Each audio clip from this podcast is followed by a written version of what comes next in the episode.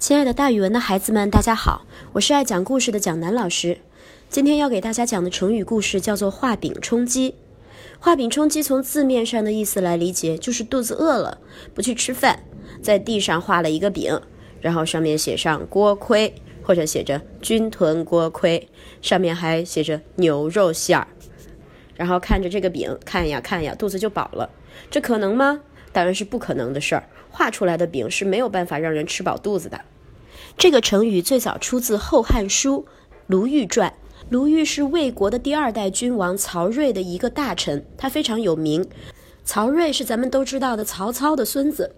曹睿是一个很聪明的皇帝，他在选官儿上面有自己的一套看法。有一次，他想找一个合适的人当中书郎这个官儿，于是他就让卢毓帮他推荐。推荐之前呀，曹睿跟卢玉说了说他的要求。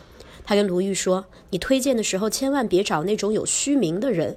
有虚名的人呢，就像在地上画了一个饼一样，画出来的饼是不能充饥的。”曹睿的这句原话是：“选举莫取有名，名如画地作饼，不可啖也。”也就是说，选人的时候不要选有名的，名呢就像地上画的一个饼一样，是不能吃的。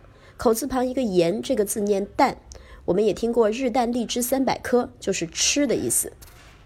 人们觉得他这句话说的非常有道理，于是呢，就从他这句话里总结出一个成语，叫做“画饼充饥”。那和“画饼充饥”差不多意思的成语呢，还有“望梅止渴”。以后蒋老师会把望梅止渴的故事也讲给大家听的。那老师给大家举一个例子吧，比如这个孩子天天好吃懒做，却嘴里说着他要想当一个科学家，他这个理想就是空想。像画饼充饥是没有办法实现的，所以大家有什么理想，想做什么事情，都要一点一滴、扎扎实实的从现在做起，切不可画饼充饥，这样是没有办法实现的哟。